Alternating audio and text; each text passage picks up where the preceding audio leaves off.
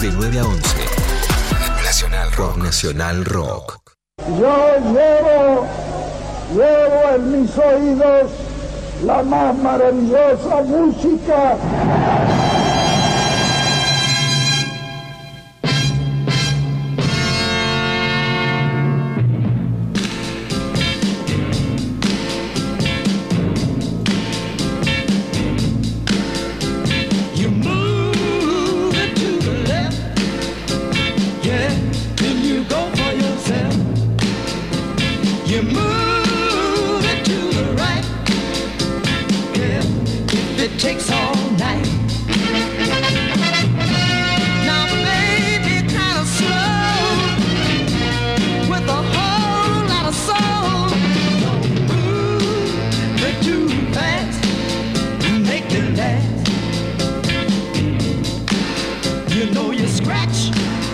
Muy bien, columna rolinga hoy de la mano de Leo Acevedo que adelantó. Mira, para Flora que está con, está con remera de Jagger, ¿no? No veo bien desde acá, pero remera de. Jagger, muy bien. Eh, hoy vamos a hablar de canciones que conocimos a través de los Rolling Stones, pero que bueno, no las escribieron ellos, ¿no? Los Rolling Stones empezaron su carrera más como intérpretes, ¿no? Que como compositores, Leo. Sí, de hecho, el primer disco con, que, tiene todas canciones compuestas por y Richards es el cuarto disco de los Rolling Stones, Aftermath. Ellos venían este, desde de, de ser una banda, prácticamente una banda de covers, no tan así, porque en realidad ellos reinterpretaban este, varias canciones del repertorio blusero a su estilo y fueron recién en el segundo disco mechando algunas de sus canciones, en el tercero algo otras más y ya en el cuarto se animan a componer todas las canciones para el disco Aftermath. Esto que escuchamos obviamente de Harlem Shuffle, una canción que nosotros conocimos por los Rolling Stones, por la versión de los Rolling Stones incluida en el disco Dirty Work del año 1986. Hay que decir quizás uno de los peorcitos discos de los Rolling Stones. La década del 80 a los Rolling Stones no, no les resultó del todo fácil. Sin embargo, este fue un hit en, manos de los Rolling Stones. Eh, sobre todo también porque tenía un, un video muy simpático, un video que mezclaba animación con este, personajes reales. Estaban ellos este, a veces siendo ellos mismos y a veces haciendo las veces de unos gatitos en un callejón, este, persiguiendo a una gatita. Un video muy, muy simpático. Lo que escuchamos era la versión, es la versión original de Harlan Shuffle, decía, grabada en el año 1963 por un dúo que llamaba Bob and Earl.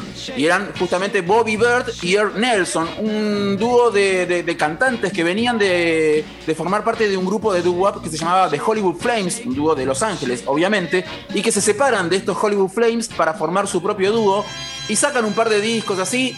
Y no pasa nada con los simples que sacan Bob eh, and Earl. Entonces, este, Bobby Bird se va del, dúo. ¿Y qué hace Nelson en el 62 cuando este, Bob, Bobby Bird se va? Busca a otro tipo este, que cante bien, pero que sobre todas las cosas se llame Bob también, para seguir siendo Bob Aner. Y ahí incorpora a Bobby Ralph, que es el segundo Bob de Bob Aner, y con él sí graban esta canción que se llama Harlem Shuffle, con la cual no tuvieron mucho éxito. Recordemos, en esa época este, los- lo- la- las radios y los rankings de música en Estados Unidos eran eh, segregados, digamos. Había radios negras, radios blancas, rankings negros, rankings blancos. Y ellos este, en, el, en el ranking este, negro tuvieron así un, relativo éxito, pero no llegaron a las radios eh, blancas. Cosa que sí sucedió, ya que en el otro lado del Atlántico, en Inglaterra, no había este, radios segregadas y las, radios de, música pasaban música negra y música blanca sin distinción. En Inglaterra sí fueron un éxito, pero seis años después, en el año 69, cuando Bob Warner ya se habían separado, cuando se enteran que meten este hitazo en Inglaterra, se reúnen para hacer una nueva gira y vuelven a tocar nuevamente. Pero este, no, continuaron con su este, actividad artística. Impresionante esto de buscar un nombre, ¿no? Otro Bob. eh, Otro Bob. can- o sea, Para me, mí- me imagino el casting. o Para sea, mí se llamaba cantás, Michael. ¿Pero te llamás Bob? No, para mí se llamaba Michael, dijo, vos te llamás Bob. No, no, Michael yo- canta mejor. No, no, no. Pero Bob se llama Bob. Sí, vos te llamás Sí, Bob. Nosotros somos Bob and Earl. Así que que venga Bob. Una segunda canción, y esta viene con trampa. Porque esta es una canción que conocimos en la versión de los Rolling Stones, que tiene una versión anterior, pero a pesar de todo, es una canción compuesta por Jagger y Richards. A ver.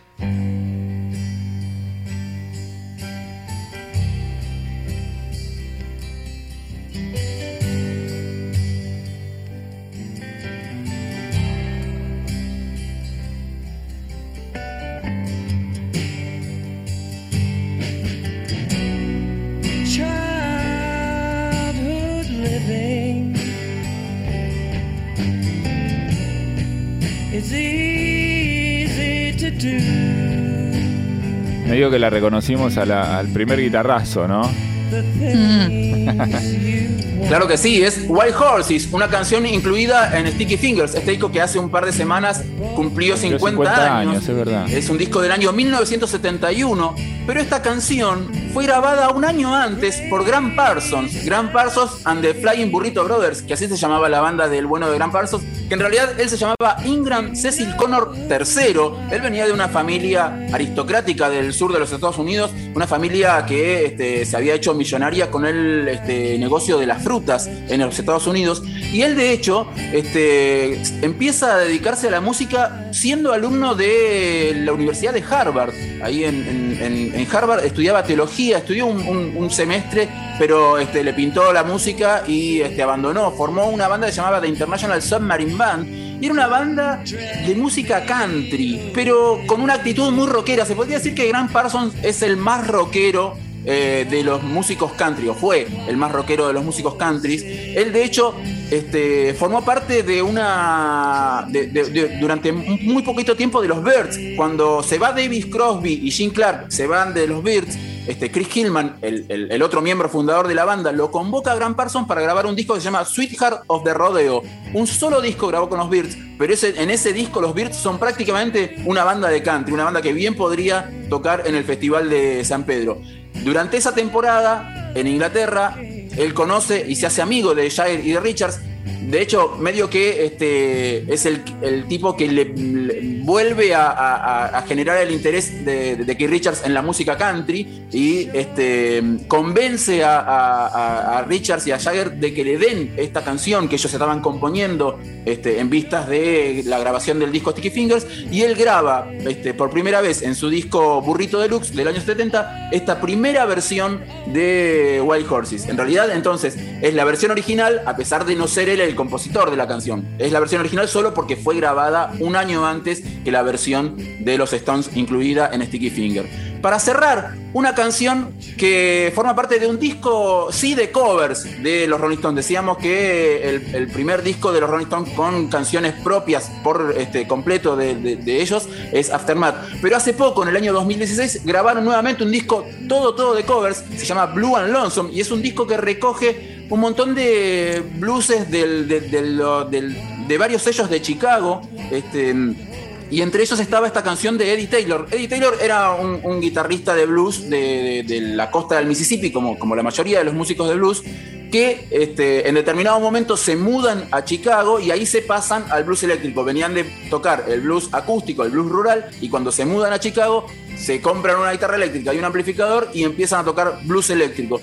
Eddie Taylor era un artista del sello BJ. Recordemos que en Chicago había dos sellos de blues muy, muy este, este, conocidos. Por un lado, el disco, el sello Chess, propiedad de Leonard Chess, y el sello BJ. BJ era el sello de los negros. BJ era un sello manejado y, controlado por artistas y empresarios negros, a diferencia de Leonard Chess, que era un emigrante polaco que contrataba en su mayoría a músicos negros. Entonces este, estaba esa, esa pica ahí entre el sello Chess y el sello BJ. Eddie Taylor era un artista del sello BJ, fue el guitarrista de, Jimmy Reed y fue el guitarrista de John Lee Hooker y este, tuvo un moderado éxito con esta canción que se llama Ride On Down y que nosotros conocimos hace unos años por la versión de los Rolling Stones incluida en el disco Blue and Lonesome. Tiene un video muy bonito, esta canción fue el corte de difusión de ese disco, un video en el que está Kristen Stewart manejando un Mustang por las calles de Los Ángeles. De Los Ángeles. Es lo más parecido a una publicidad de Mustang este, con música de los Rolling Stones que podemos encontrar en, en YouTube en, el- en este momento.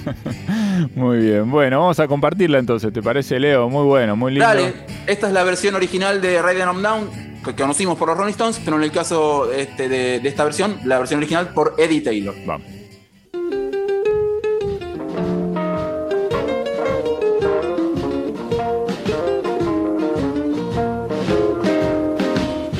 A dealing man, still dealing yet. Keep on dealing down till I can find me a bed. Now I know I done stop dealing. Babe, I believe I'll ride on down. Well, now, done stop dealing.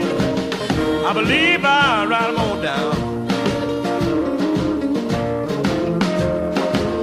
Raise in the country, darling. Boys in town. 22 kids on now. Look like mine, I believe I'll have to stop dealing and believe I'll write 'em on down. Well, I done stopped dealing. I believe I'll write 'em on down. I'm dealing, darling, bottom of the deck. Seems like you wanna even take me west. I'm gonna stop dealing, darling, until I can write 'em on down. Well, I done stopped dealing. I believe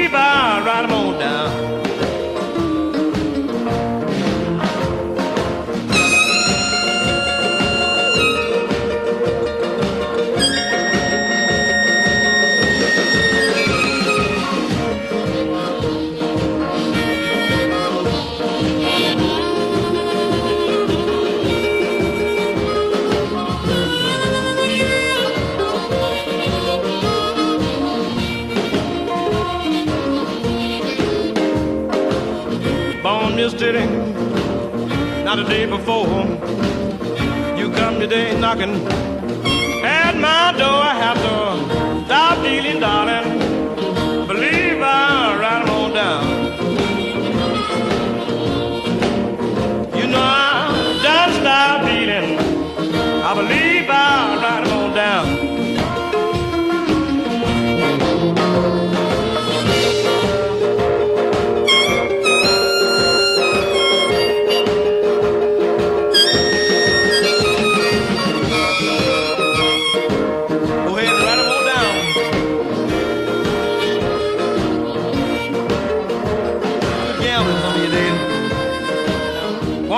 Acá entonces. Una de las canciones reversionadas por los Stones en Blue and Lonesome.